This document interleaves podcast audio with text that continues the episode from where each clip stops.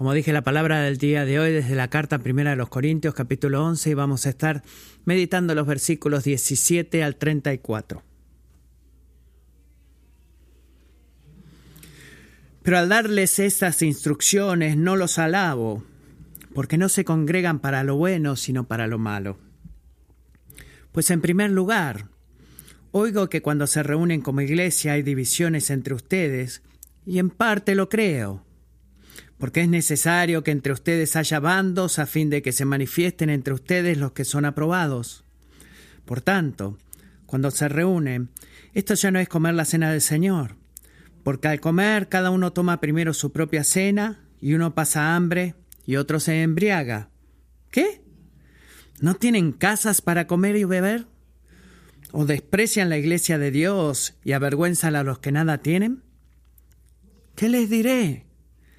Los alabaré. En esto no los alabaré. Porque yo recibí del Señor lo mismo que les he enseñado, que el Señor Jesús, la noche en que fue entregado, tomó pan y después de dar gracias lo partió y dijo, Esto es mi cuerpo, que es para ustedes. Hagan esto en memoria de mí. De la misma manera tomó también la copa después de haber cenado, diciendo, Esta copa es el nuevo pacto en mi sangre. Hagan esto cuantas veces la beban en memoria de mí. Porque todas las veces que coman este pan y beban esta copa, proclaman la muerte del Señor hasta que Él venga. De manera que el que coma el pan o beba la copa del Señor indignamente será culpable del cuerpo y de la sangre del Señor. Por tanto, examínese cada uno a sí mismo, y entonces coma del pan y beba de la copa. Porque el que come y bebe sin discernir correctamente el cuerpo del Señor, come y bebe juicio para sí. Por esta razón hay muchos débiles y enfermos entre ustedes, y muchos duermen. Pero si nos juzgáramos a nosotros mismos, no seríamos juzgados. Pero cuando somos juzgados, el Señor nos disciplina para que no seamos condenados con el mundo. Así que, hermanos míos, cuando se reúnan para comer, espérense unos a otros. Si alguien tiene hambre, coma en su casa para que no se reúnan para juicio. Los demás asuntos los arreglaré cuando vaya. Así concluye la lectura de la palabra del Señor del día de hoy. Cuando mi esposa Alisa me preguntó, quizás temprano en esta semana, no recuerdo el día correcto, y me preguntó, ¿cómo te sientes? Le dije, me siento bien, en su mayor parte, pero tengo el cuello entumecido. No sé por qué esto me está pasando. Debe haber una explicación para esto, pero no tengo idea de por qué está pasando. Eh, traducción, pasó algo que no pude controlar y prevenir. Y mi esposa, como la mayor de las esposas, me sonrió con compasión y simplemente me dijo, papi, solamente te estás poniendo viejo solamente tengo 36 años y ella me está diciendo, bueno, que si, bien nos casamos cuando teníamos 22, cuando nos ponemos viejos las cosas empiezan a cambiar. ¿Cuántos de ustedes estarían de acuerdo en eso? ¿O que les gustaría que las cosas cambien? No, ¿verdad? No, ninguno. Yo sigo siendo joven, ¿verdad? Tú puedes decir que estoy viejo cuando tenga 80, pero eh, verdaderamente no, no es que lo quiera negar, pero sí, debo ser honesto y las cosas cambian a medida que envejecemos. No quiero convencerlos de eso, pero una de las cosas que ha cambiado para mí, y tal vez para ti, es mi experiencia en las comidas familiares. Las comidas familiares, cuando estaba creciendo, mis padres a menudo tenían estas estas cenas y comidas de las fiestas y que éramos cuatro generaciones juntas alrededor de la mesa. Mi mamá recuerda esto y comíamos comíamos grandes cantidades de comida y porque la comida era tipo buffet y tú podías agarrar lo que quisieras, podías agarrar todo lo que quisieras comer, ¿verdad? Y, desechar o dejar de comer todo lo que no quisieras comer, eh, los cuales esos alimentos otros días tu mamá quizás te obligaba a comerlos, pero no ese día. Y otro de los beneficios era que tú podías comer la cantidad de postre que quisieras también sin que te metieras en problemas. Y por supuesto, lo que recuerdo como un niño las comidas de las familiares se trataba todo acerca de la comida. Bueno, 20 años después seguimos teniendo esas comidas familiares y estoy agradecido por eso, pero lo que representan y lo que estoy anhelando experimentar en esas comidas ha cambiado radicalmente en mi percepción. La comida sigue siendo buena, pero es la relación la que atesoramos. Así que es el tiempo de escuchar a mi, escuchar lo que mi hermano y mi esposa dicen, este, navegando los desafíos de, de, la crianza de los hijos. Es el tiempo de escuchar a mi hijo mayor, aprendiendo cómo participar en conversaciones adultas. Eso lleva un tiempo, es el tiempo para poder contemplar, observar, mientras mi mamá fielmente hace lo que ha hecho por 30, tres décadas, perdón, y sigue cocinando sin cansancio en la cocina y, y, cómo practica la hospitalidad. Es el tiempo de escuchar como mi papá, por ejemplo, lo escucho desde mucho, desde que tengo memoria, dando una sincera oración de acción de gracias al Señor por todas las formas en las que el Señor nos ha bendecido y minutos después se cortó. Después de un problema técnico, te amo Christopher. Christopher se va a convertir en un miembro de la iglesia más tarde. Así que tengamos cuidado que todo funcione bien. Pero ¿cuál es mi punto, amigos? En la misma mesa, literalmente, en la casa de mis padres, el mismo cuarto en esa casa, pero una experiencia completamente diferente para mí. Las comidas familiares eran de gran diversión como niños, pero este, se convierten cada vez más preciosas a medida que envejezco. Y me pregunto, cristiano, si es así como tú describes tu experiencia de nuestras comidas familiares como iglesia, que es la Santa Cena. Cuanto más sigues a Jesús, ¿se ha convertido algo más de, de deleite para ti o algo aburrido, algo, algo que es satisfactorio o más de algo impensado? Ese es el que comer el pan y beber el jugo, lo próximo en la lista de mi experiencia como niño, que yo tuve, por ejemplo, es espiritualmente de alimentándote del Cristo crucificado, que nutre tu gozo en Él y profundiza nuestro compañerismo entre hermanos, hace un compañerismo más profundo, las relaciones, eh, o algo más como que se parezca algo más a mis comidas familiares de ahora. ¿Cuál sería tu respuesta? Bueno, este es el segundo de los últimos sermones en el, el anteúltimo sermón de la serie de Que el domingo importa, en donde hemos estado enfocando en las cosas que Jesús nos pide que hagamos cuando nos reunimos como iglesia para adorar.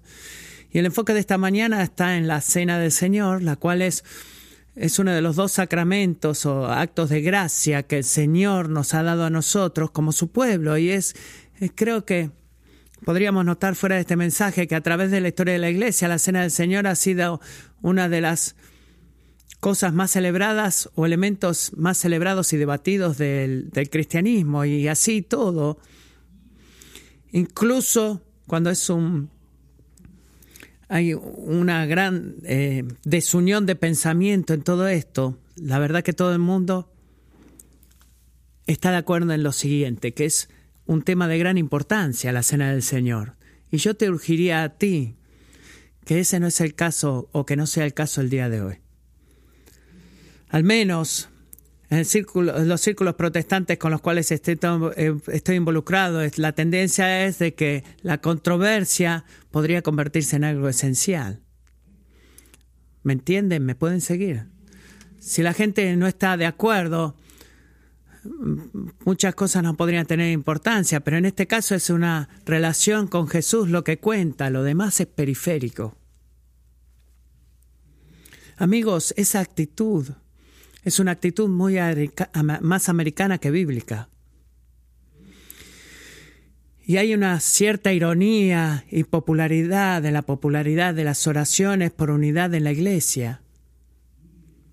En la media incluso le gusta cubrir esos actos.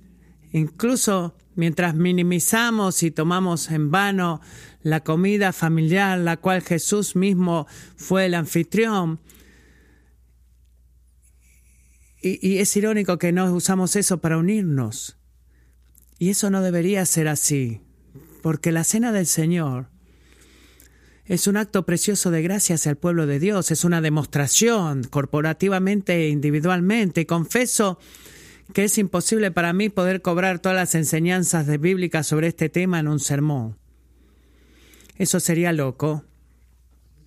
Y he resistido a la tentación de hacer este otra vez otro sermón multiparte, Así que es lo que vamos a hacer. No hay forma que yo pueda decir todo lo que la Biblia dice en este tema. Tampoco puedo cubrir todas las perspectivas diferentes que los cristianos han tenido en el pasado en el presente y me voy a contener a mí mismo con esto. Les voy a dar una simple definición de lo que es la cena del Señor y les voy a explicar algunos elementos claves de la carta de Pablo a la iglesia en Corinto. Esa va a ser nuestra aproximación a este tema. Primero la definición, escuchen cuidadosamente. La Cena del Señor es una comida familiar por la cual recordamos el precio que Jesús pagó para hacernos uno, afirmando y recibiendo de nuevo todos los privilegios de la relación de pacto con Dios y con los demás. Sí, esa es la definición, porque hay mucho que sucede acá. La sana del Señor es una comida familiar por la cual recordamos el precio que Jesús pagó para hacernos uno, afirmando y recibiendo de nuevo todos los privilegios de la relación de pacto con Dios y con los demás. Ahora, ¿dónde sale eso en la Biblia? ¿Dónde se lo puede ver? En eso deberías estar pensando. Déjame expandir este texto Punto uno de la definición que emerge de este texto de, tres títulos. El primero es el problema corintio. ¿Cómo no se debe celebrar la cena? Segundo, la verdad del Evangelio, qué es lo que Jesús nos enseña acerca de la, de la cena. Y tercero, nuestra práctica presente o actual, cómo debemos celebrar la cena. Es así como vamos a trabajar y analizar este tema. Primero, el problema corintio. ¿Cómo no se debe celebrar la cena? Bueno, es suficiente decir, si miran el versículo 17, cuando se trata de este tema, que los corintios estaban en un gran problema. pero al darles estas instrucciones no los alabo, dice Pablo. ¿Por qué no? ¿Qué, está sucediendo mal acá, Pablo? Bueno, ellos estaban bebiendo y comiendo los elementos de la cena del Señor, comiendo pan, el vino, pero no estaban celebrando la cena porque su actitud de acciones unos hacia los otros estaban deshaciendo lo mismísimo que la, la, cena está tratando de cumplir o de, o de crear. ¿De qué se trata eso? Miren el versículo 21. Porque al comer, cada uno toma primero su propia cena y uno pasa hambre y otro se embriaga. Quizás no sepas esto, pero cuando la iglesia primitiva se reunía y parecía incluir a la iglesia de Corintio, tenían una gran cena comunitaria era como eso cuando nosotros hacemos acá los domingos, algunos domingos. No conozco los detalles cómo eran, pero la Santa Cena era parte de esa cena comunitaria o comida comunitaria. Y el problema que aparece acá, que los miembros ricos de la iglesia en Corinto estaban haciendo qué? Traían grandes cantidades de comida, vinos y tenían una fiesta para la gloria de Dios bueno, mientras los miembros pobres de la iglesia quizás no tenían nada y quizás no estaban comiendo nada más que el pan y un sorbo de vino en la cena del Señor. Así que como resultado de todo eso, no debemos sorprendernos, se estaban creando divisiones en la iglesia. Miren el versículo 22. Pablo prácticamente les echa esto en cara, le dice, ¿qué? ¿No tienen casas para comer y beber? ¿O desprecian la iglesia de Dios? Y avergüenzan a los que nada tienen. ¿Qué, les diré? ¿Los alabaré? En esto no los alabaré. Eso no es como un momento quieto y calladito en la Biblia. Eso es este eh, forzar las cosas, este reclamar y, sacudir todo. ¿Por qué? Es algo correcto, porque lo que estaban haciendo de ellos era deshacer la realidad espiritual que la Santa Cena quería reflejar y fortalecer, que es que la unidad de Cristo como, como compañeros seguidores de Cristo. 1 Corintios 10, 16, la copa de bendición que bendecimos no es la participación en la sangre de Cristo. El pan que partimos no es la participación en el cuerpo de Cristo. Puesto que el pan es uno, nosotros que somos muchos, ¿somos qué? Dilo, somos un cuerpo. Correcto. Porque todos participamos de aquel mismo pan. Bueno, ¿qué está diciendo Pablo acá? Parece que la forma en la que compartimos la cena del Señor importa demasiado porque los elementos de la comida representan algo que es muy, pero muy importante llamémoslo el cuerpo y la sangre de Jesucristo. Así que, ¿qué, le está, diciendo, ¿qué está diciendo Pablo acá? Cuando bebemos la copa, ¿qué hacemos? Estamos participando en el cuerpo de Cristo y cuando comemos el pan, participamos en el cuerpo de Cristo. Quizás no sepas esto, pero esa palabra que traducimos como participar, en ambos casos es la misma palabra que en otras partes de Corintios y en Hechos eh, traducimos como compañerismo, que significa que una asociación cercana, comunión, relación íntima entre los miembros del cuerpo de Cristo. Así que piensa, piensa en esto. Cuando tú te conviertes en cristiano, cuando tú te alejas del pecado y empiezas a seguir y a obedecer a Jesús, ¿qué sucede? Bueno, el Espíritu de Dios te une a ti con el Hijo de Dios para que ahora seas qué? Para que seas una persona en Cristo, en Cristo. Eso significa que las eh, bendiciones y privilegios espirituales que Él ganó a través de su muerte y resurrección se convierten en tuyos, se convierten en tus privilegios espirituales y bendiciones espirituales. Así que podemos estar delante del Padre porque Cristo está delante del Padre. Su victoria, sobre el pecado se convierte en tu victoria sobre el pecado y nuestra fe y unión con Jesucristo es tan íntima, tan real, que nos convertimos en, en un sentido espiritual como parte de su cuerpo, junto con todos aquellos que han sido unidos en Cristo. ¿Y qué dice Pablo en 1 Corintios 12, 13? Porque, pues por un mismo espíritu todos fuimos bautizados en un solo cuerpo, ya sea judíos o griegos, ya sea esclavos o griegos, y ese cuerpo espiritual al cual cada genuino creyente ha sido llevado por medio del Espíritu, ¿se lo llama qué? Se lo llama la iglesia. Efesios 5:23, Cristo es la cabeza de la iglesia, con la cual es su iglesia, siendo él mismo el salvador del cuerpo. Así que, ¿quiénes somos nosotros como congregación, mis queridos amigos? Bueno, antes que nada, somos una expresión local del cuerpo de Cristo. Esa es nuestra identidad. Cristo es la cabeza, nosotros el cuerpo. Bueno, ahora escuchen la conexión crítica en todo esto, entre 1 Corintios 10, 16 y 17. Vamos a mirar esto de esta manera. Cuando todos comemos de un mismo pan, el pan de la cena del Señor, estamos representando y afirmando de una, de un, en un sentido muy físico, no solamente nuestra unión espiritual con Cristo, sino también que nuestra unión espiritual los unos con los otros de esta manera, no solo de esta manera, como miembros eh, unidos en su cuerpo, afirmando también algo en dos direcciones. Gordon Fitz, en perspectiva de esto, creo que es de mucha sugerencia. Dice, Pablo no está sugiriendo que se conviertan en ese cuerpo a través de esta comida. Estoy de acuerdo. Más bien, con esta comida afirman lo que, y afirmamos lo que el Espíritu ya ha producido a través de la muerte y resurrección de Cristo. Ese es todo el punto de 1 Corintios 12, 13. Es un espíritu, tú has sido bautizado en un cuerpo, es el espíritu que hace eso.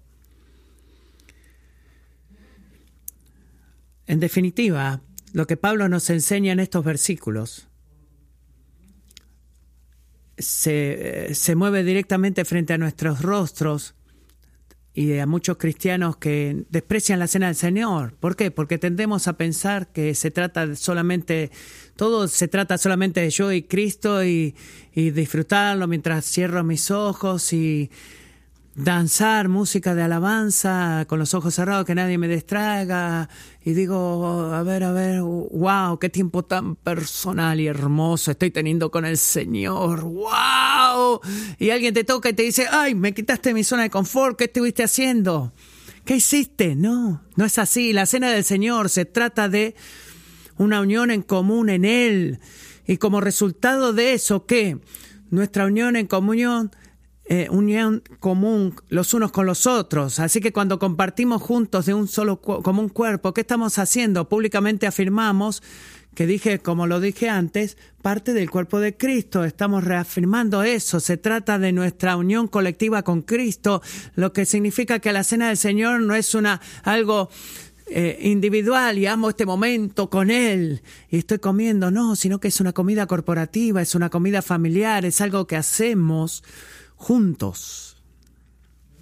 Noten esto. Miren versos 17, 18 y 20. Tres veces en esos cuatro versículos, eso quiere decir que es algo importante. Pablo usa la frase cuando se juntan, cuando se o cuando se juntan como iglesia. No es incidental esa, ese tipo de frases, es crítico. Escuchen, si la cena del Señor no es una cena la cena del Señor no es una cena para eh, individuos o para pequeños grupos de cristianos o para eh, la novia y el novio que están casándose mientras todos los otros cristianos lo miran. No. No, no, verdaderamente no es así. Es una cena para quién? Para toda la asamblea, asamblea, perdón, de la iglesia. Es una cena a la cual Cristo Jesús nos ha dado a su familia espiritual para disfrutar y que sea disfrutada por toda la familia, porque la, la comida en su propia naturaleza que confirma, confirma la unidad como familia, familia, familia, familia. Y es por eso que la actitud de los corintios y la aproximación a este tema era tan importante. Estaban comiendo una comida que reafirmaba que la unidad de Cristo en ellos, pero la actitud de ellos lo único que hacía era generar divisiones y era totalmente lo opuesto que lo que Cristo quería. Entonces, en lugar de representar que somos uno, la cena del Señor quería decir eso, pero sus acciones representaban exactamente lo opuesto. Así que Pablo valientemente le dice, ustedes le están mintiendo a Dios y a ustedes mismos en su práctica de la cena del Señor. No hay unidad. Y debemos mirar el versículo 19. Y así es como es el Señor, ¿verdad? Dios usa incluso su pecado para cumplir su propósito porque es necesario que entre ustedes haya bandos a fin de que se manifiesten entre ustedes los que son aprobados. ¿Qué nos dice eso? Que la cena del Señor, practicada correctamente, hace a través de la vida cristiana lo mismo que el pecado hace al principio de tu vida cristiana, que marca y separa a la iglesia del mundo, celebrando nuestra unidad y nuestra identidad distintiva como el pueblo de Dios, en la forma que le celebramos. Así que el problema en Corinto, si quieren una ilustración de esto, es que ellos trataban la cena del Señor como un lugar de comidas rápidas, ¿verdad? Eh, todo se trata de yo y Jesús.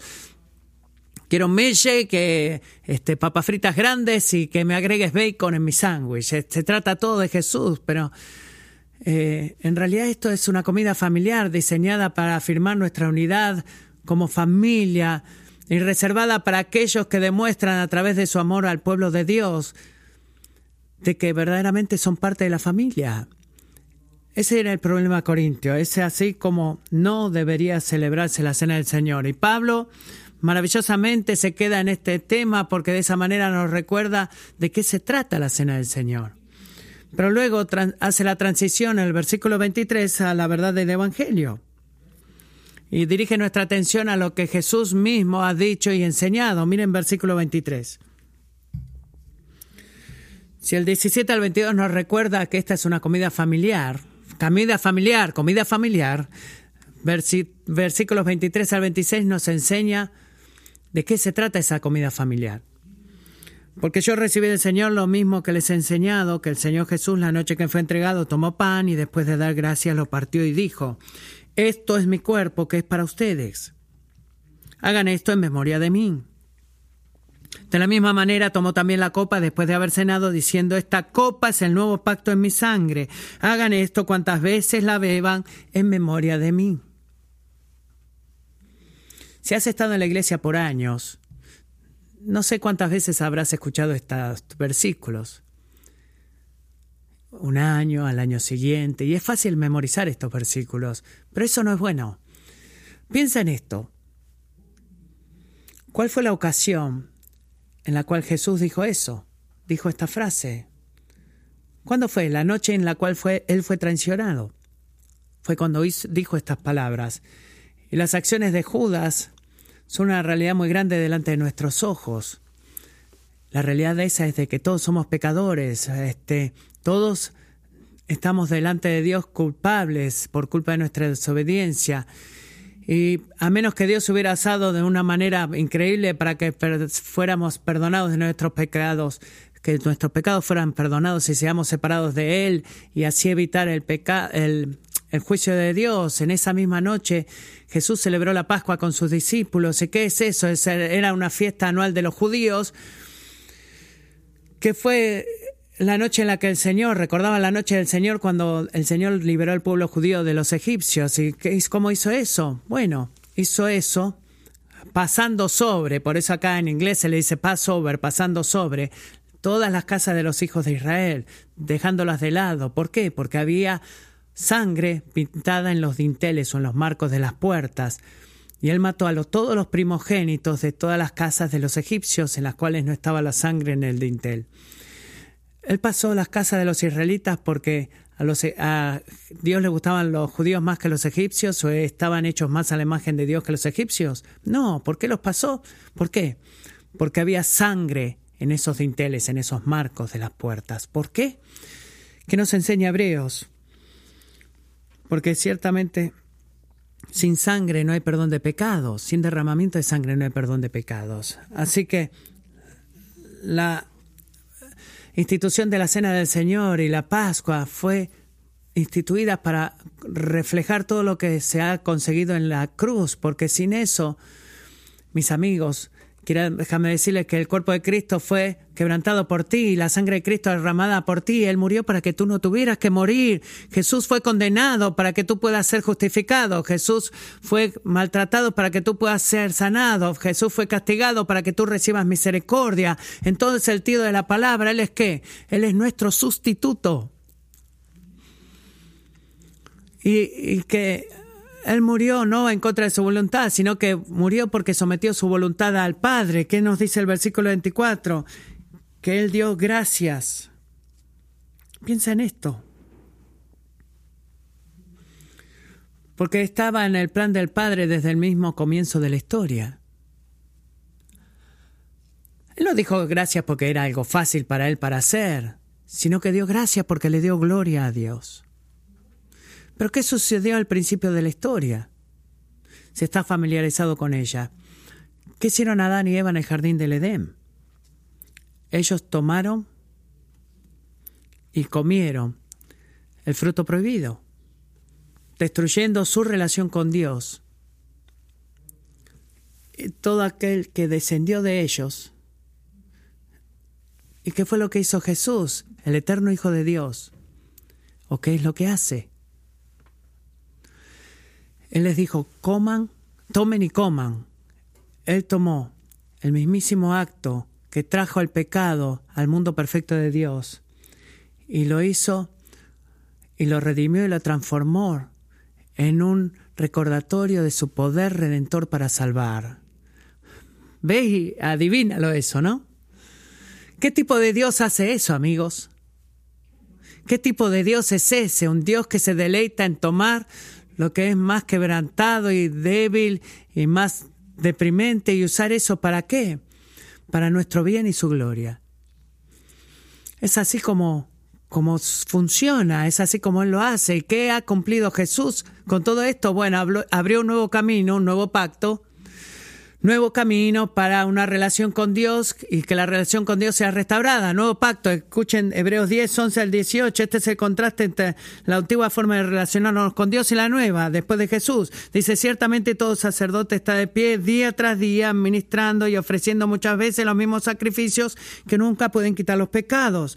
Pero Cristo, habiendo ofrecido un solo sacrificio, perdón, un solo sacrificio por los pecados para siempre, se sentó a la diestra de Dios esperando de ahí en adelante hasta que sus enemigos sean puestos por estrado de sus pies, porque por una ofrenda Él ha hecho perfectos para siempre a los que son santificados.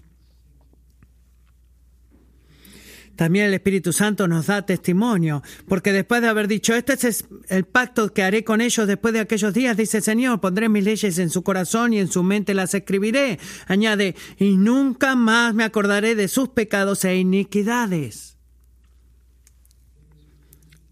Ahora bien, donde hay perdón de estas cosas, ya no hay ofrenda por el pecado.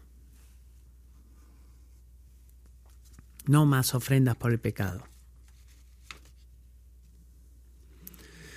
Y digo eso, hermanos, y me quedé un tiempito en eso, porque necesitamos saber que cuando comemos el pan y bebemos de la copa, no nos estamos eh, involucrando en un ritual vacío, estamos memoriando algo que sucedió en el pasado, que es, seamos honestos, muy importante y relevante en el presente, como el cumpleaños de Abraham Lincoln en el, en el calendario americano que viene pronto, de respetarlo a él. No quiero pasarle faltar el respeto a él, pero no es muy relevante que Lincoln cumpliera años en ese día. Nada que ver con lo que es la cena del, Señor. Mira el versículo 22. Si compartimos esta cena, estamos haciendo qué? Una vez más, proclamando qué. ¿Qué estamos proclamando? A nosotros y a los demás y al mundo. La presencia, suficiencia y el poder, y el poder de Dios para salvar. Es lo que estamos proclamando proclamamos su muerte hasta el día que Él venga, versículo 26. Y la palabra de, Dios, de Pablo ahí en el versículo 26. Piensa en esto.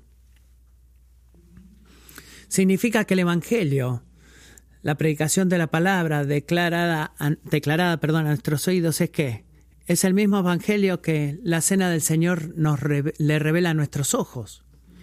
La misma forma en la que el mundo proclama de una forma simple. La cena proclama también. somos confrontados como el salmista dice eh, de forma tangible, mira y ve lo que hace el Señor y recuerda de su bondad hacia nosotros en lidiar con el pecado que nos separa de Dios. La cena te recuerda, cristiano, del perdón de todos tus pecados y al hacer eso en la presencia y el eterno gozo que tú tienes de la vida con Cristo. Y las palabras de Pablo aquí nos guardan de pensar y hablas de proclamar la palabra del Señor hasta que Él venga. Comemos la cena y está proclamando algo. Eso nos guarda de pensar cuando Jesús habla de, recordar el versículo 24 y de vuelta el versículo 25, de que es algo ¿Qué ha pasado? Bueno, los que usan iPhones que se quedan sin memoria, pues eh, por ejemplo, y te despiertas a la mañana y dices, uh, mira esa foto pasada que guardaste en tu memoria, perdón. Eh, no, no es algo pasivo, es algo totalmente activo, porque volvamos a primera Corintios 10, 16, estamos participando, ¿verdad? Estamos compartiendo, estamos recibiendo un nuevo como palabra, el cuerpo y la sangre del Señor dado por nosotros. Ahora escuchen, no recibimos de una manera literal o de un sentido literal el cuerpo y la sangre de Cristo. No, dice, este es mi cuerpo, pero también dice que yo soy la puerta. Yo soy el vino. Es algo simbólico. Eh, la única forma de agregar esto es, que su cuerpo físico está con nosotros. No, el cuerpo físico de Jesús está en el cielo con Dios y con Él mismo. O sea, pero lo que tienen que entender es esto, que cuando compartimos la, la cena del Señor, Cristo está presente y recibimos su cuerpo nuevamente en un sentido espiritual. Siendo alimentados por la fe es el propósito, pero en su provisión satisfactoria para nosotros y disfrutamos una dulce comunión con Él y eso es lo que significa de participar en el cuerpo. Estamos participando en el cuerpo y en la sangre.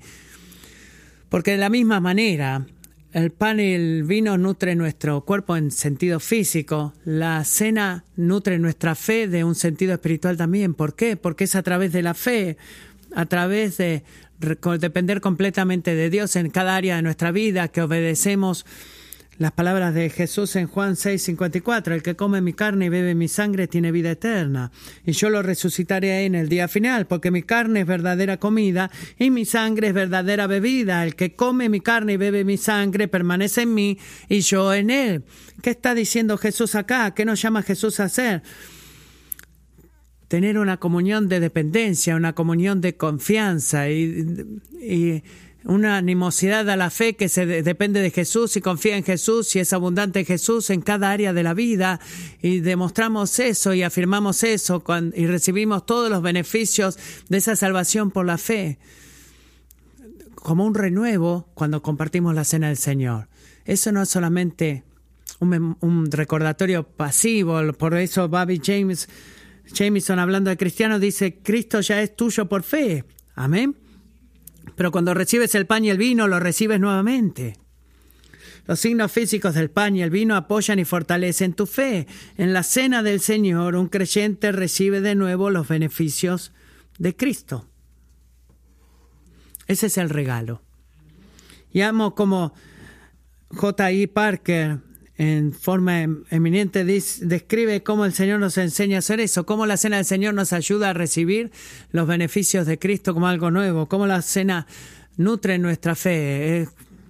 Bueno, miren lo que Parque dice, deberíamos estar diciendo en nuestros corazones, tan seguramente como veo, toco y pruebo este pan y este vino, tan seguro es que Jesucristo no es un fanático, sino un hecho esta es mi línea favorita en toda este, esta frase, que Él es qué? Él es real.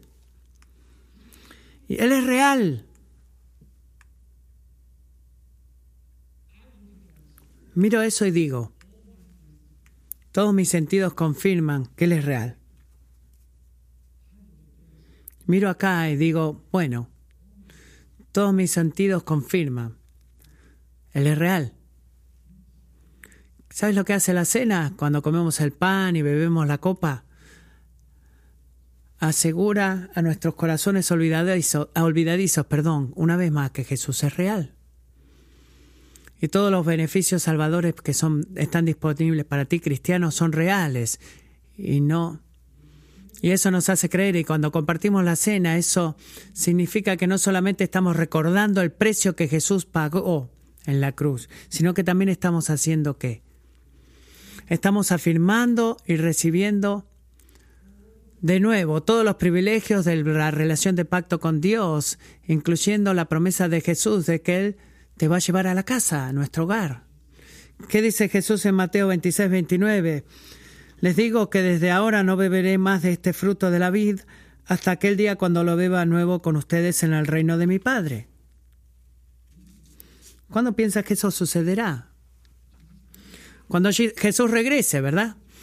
Cuando retorne por su novia, el cuerpo, la iglesia, la, el, pan y la copa nos guía directamente no de vuelta para el pasado, sino para el presente también.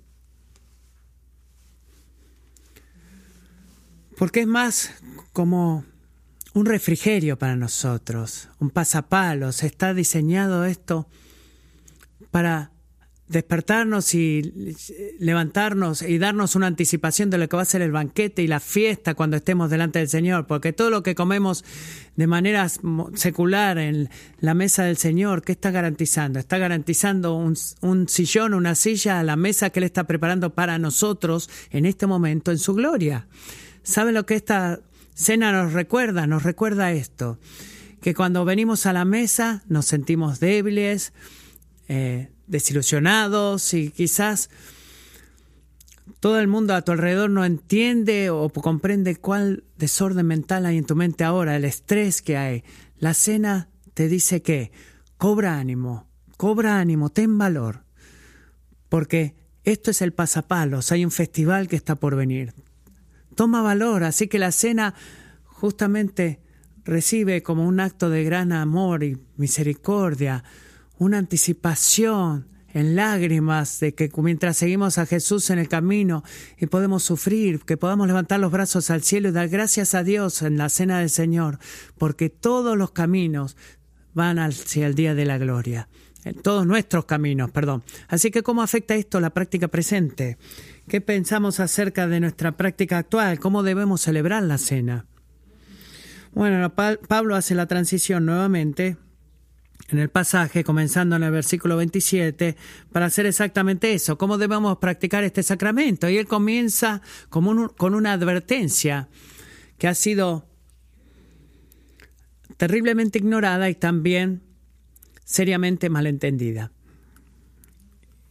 Y eso significa que no podemos pasar muy rápido por esto. Vamos a meditar un poquito. Miren cuidadosamente versículo 27. Las palabras, las palabras más familiares a menudo son los sermones más difíciles de predicar porque pensamos eh, y la pasamos de largo, no le prestamos mucha atención. Pablo dice, de manera que el que coma el pan o beba de la copa del Señor indignamente será culpable del cuerpo y de la sangre del Señor. Una pregunta obvia. ¿Qué significa esto? Comer y beber de manera indigna. ¿De qué se trata esto? Bueno, en contexto, el contexto verdaderamente importa. El contexto dice hacer lo que los corintios estaban haciendo, que es comer y beber, cuando la conducta de tu vida refleja la ausencia de las realidades espirituales para las cuales esta cena apunta. Eso era lo que ellos hacían, así que si tú no te has arrepentido de tu pecado para seguir a Jesús, si tú no te has detenido en tu no has cambiado y sigues confiando en tu poder para salvarte a ti mismo a través de tu poder y de tus buenas obras, en lugar de confiar en la obra redentora de Cristo y que su cuerpo ha sido derramado para salvarte, eh, su cuerpo y su sangre no hablan palabras de salvación para ti, hablan palabras de condenación para ti si no te has arrepentido. Eres culpable del mismísimo pecado que lo clavó a él en la cruz. Y tú no debes comer una comida que afirma comunión con Dios cuando en la realidad tú no tienes nada de comunión con Dios. No hagas eso. Es por eso que todos debemos examinarnos a nosotros mismos. Miren versículo 29, antes de comer, porque el que come y bebe sin discernir correctamente el cuerpo del Señor, come y bebe juicio para sí. Hay otra frase que en la cual debemos pensar. Discernir correctamente el cuerpo es considerar la conexión entre nuestra relación con Cristo y nuestra relación con su cuerpo. ¿Qué quiero decir con esto? Cualquiera puede decir que están bien con Dios, ¿verdad?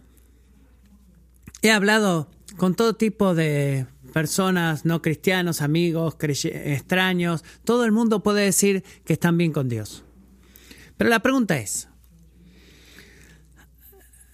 la, eh, la, autoridad representativa de Cristo aquí en la iglesia, la iglesia, eh, tiene mucho que ver en tu vida para querer bautizarte y hacerte miembro, porque lo que verdaderamente dice cómo está tu relación con Dios, este, eh, y que tú digas que estás bien con Dios es importante, pero no es suficiente. ¿Por qué? Porque la familia de Dios debe reconocerte a ti como miembro de la familia, antes de que tú puedas eh, sentarte a la mesa para comer. Es de la misma forma en nuestras propias familias. Así que tú dices que has sido unido con Cristo, pero estás actando como Cristo en la forma en que amas y te relacionas con su pueblo. O tu actitud y acciones hacia tus hermanos creyentes eh, tensionan la unidad del espíritu, eh, o estás nutriendo resentimiento y amargura hacia hermanos cristianos por la forma en la que te han ofendido, por ejemplo. La meta de examinarnos a nosotros mismos antes de compartir la cena no es para tratar de ah, pasar por un tener una retrospectiva moral más clara de ti mismo, no, la, la meta es practicar eh, la integridad espiritual que honra al Salvador, al Salvador que nos invita a sentarnos a esta mesa. Esa es la mesa. Así que la afirmación pública de unión con Cristo y en su cuerpo, compartiendo la cena, cuando tu vida sugiere otras cosas, es que es mentirle a Dios y a su pueblo. Tú estás comiendo una cena actuando como eh, que tienes una verdad espiritual cuando tu conducta sugiere e indica que no es verdad para nada.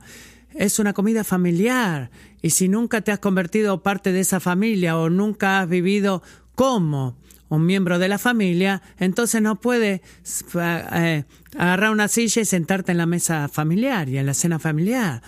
Tienes negocios muy importantes que atender. ¿Con quién? Con Dios y con su pueblo. Y es por eso que en 1 Corintios 5, no voy a volver ahí porque es otro sermón completo, pero si leen ese capítulo, Pablo eh, activamente advierte a la iglesia de no compartir la, la cena con un eh, creyente que profesa ser creyente, pero que no vive como un miembro de la familia. ¿Por qué?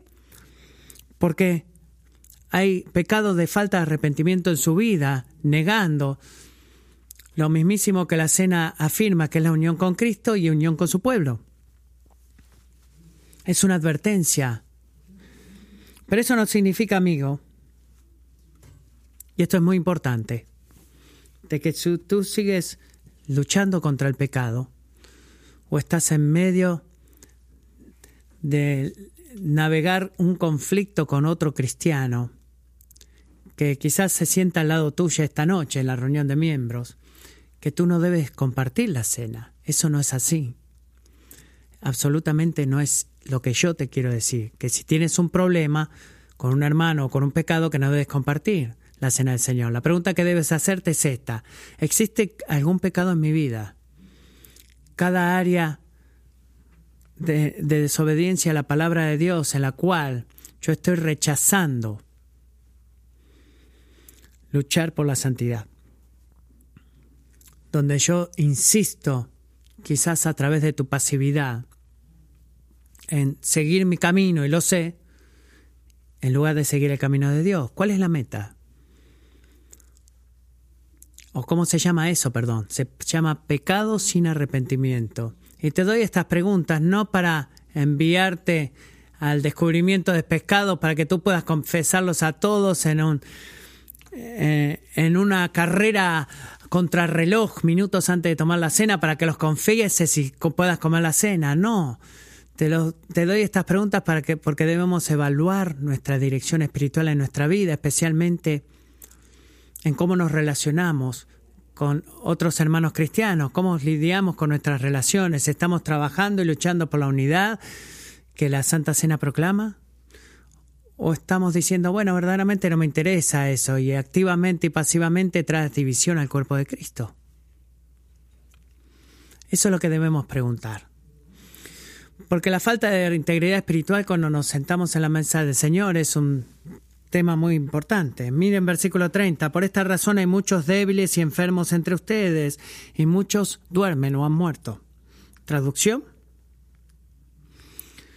Tú puedes engañar al pastor, tú puedes engañar a tus padres, tú puedes engañar a todos tus amigos,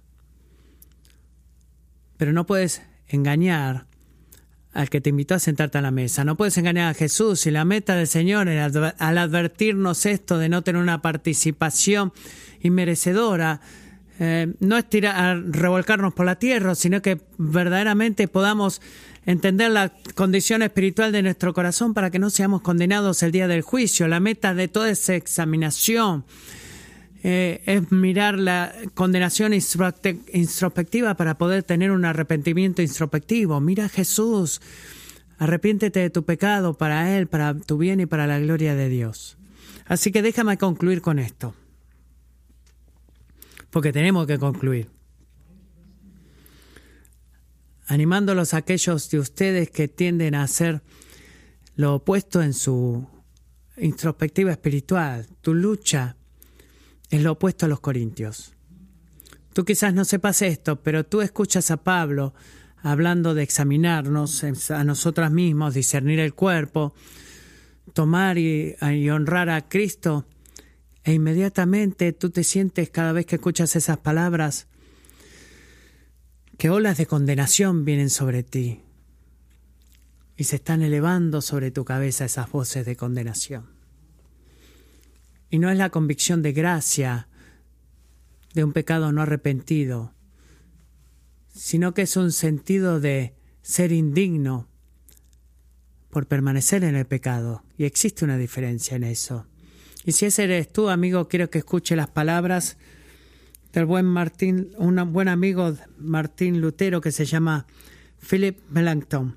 Algunos no se aventurarán a profesar a Cristo hasta que puedan profesarse a sí mismos.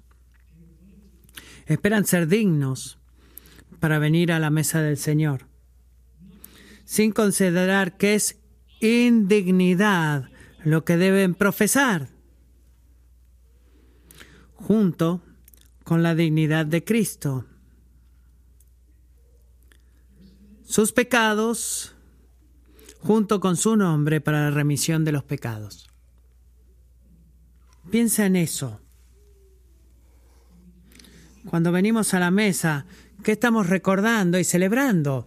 No es la, la performance, lo que merecemos nosotros por lo que hemos hecho durante la semana. No, estamos celebrando a Jesús, no estamos celebrando nuestra falta de dignidad, sino que su dignidad y su valor sobrepasa toda nuestra indignidad y todo lo que nosotros hacemos es indigno muchas veces, pero Él es digno y estamos, y el estar unidos en Él y habernos unidos en Él a través del Evangelio nos hace dignos de participar por su dignidad, no por nuestra indignidad.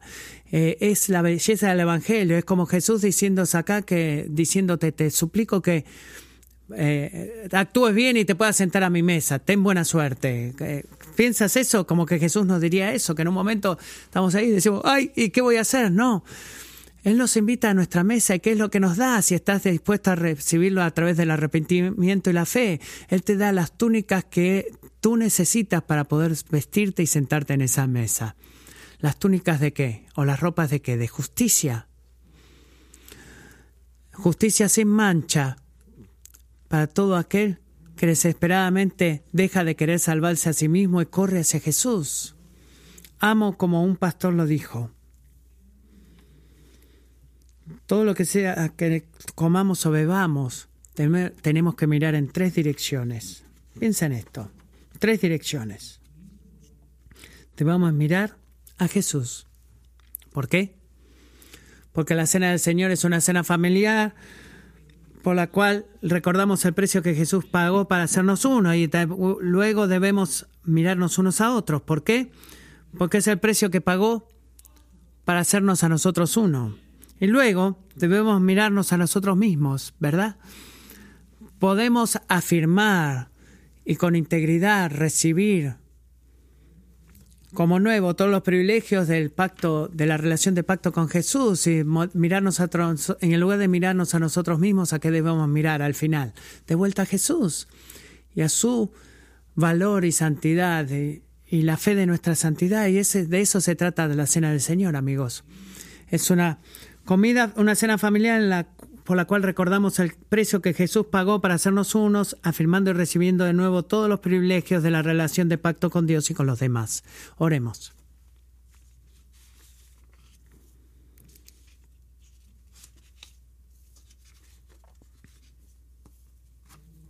Padre Celestial, te damos gracias por el sentido de la gracia que esta cena representa.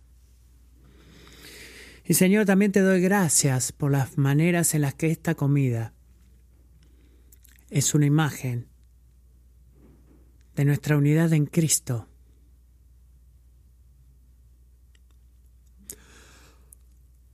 desplegada delante de nuestros ojos. Así que Señor, en este domingo estoy tan emocionado, Padre, tan animado de que podamos dar la bienvenida a la membresía de la iglesia a 13 adultos en esta mañana a nuestra familia. Y Señor, te pido que mientras en unos minutos nos unamos a ellos y recitemos nuestro pacto de iglesia una vez más, que renueves nuestro compromiso para vivir y caminar y actuar y hablar el compañerismo y la maravilla que este, esta cena nos recuerda y que nos confirma y nos confronta y nos afirma. Oro, Señor, que tú trabajes profundamente en la unidad abundante en esta familia y cuando sea que compartimos esta cena, especialmente hoy, como bienvenida a nuestros miembros, que seamos recordados que tú y tu cuerpo y tu sangre son aquellos que nos dan a nosotros y recibimos y afirmamos una y otra vez.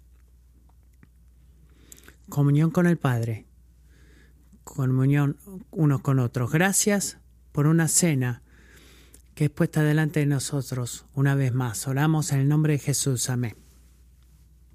Amén.